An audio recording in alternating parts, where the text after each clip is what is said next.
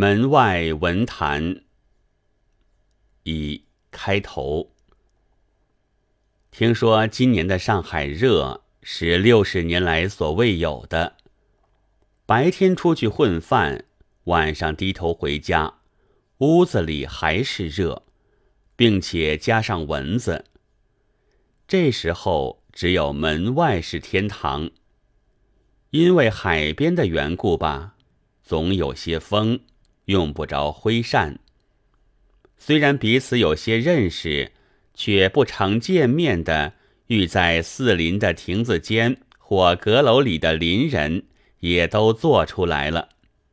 他们有的是店员，有的是书局里的校对员，有的是制图工人的好手，大家都已经做得筋疲力尽，叹着苦。但这时总还算有闲的，所以也谈闲天。闲天的范围也并不小，谈旱灾，谈求雨，谈吊膀子，谈三寸怪人干，谈养米，谈裸腿，也谈古文，谈白话，谈大众语。因为我写过几篇白话文。所以，关于古文之类，他们特别要听我的话，我也只好特别说的多。这样的过了两三页，才给别的话岔开，也总算谈完了。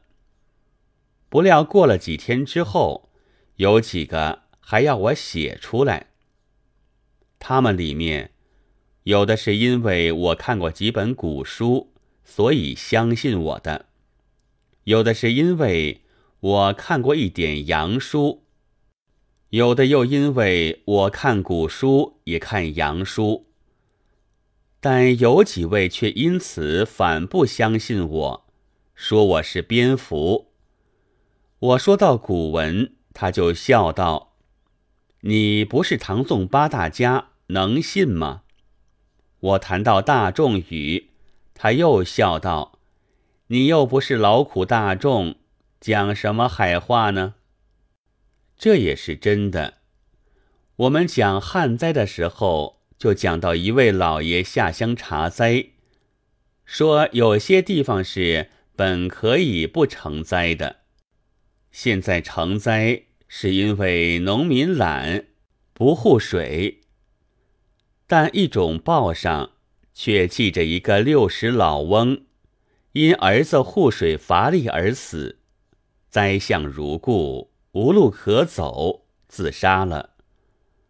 老爷和乡下人意见是真有这么的不同的。那么，我的夜谈恐怕也终不过是一个门外闲人的空话罢了。飓风过后，天气也凉爽了一些。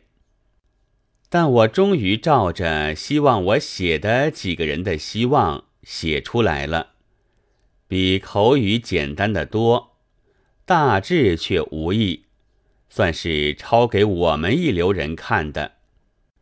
当时只凭记忆乱引古书，说话是耳边风，错点不打紧，写在纸上却使我很踌躇。但自己又苦于没有原书可对，这只好请读者随时指正了。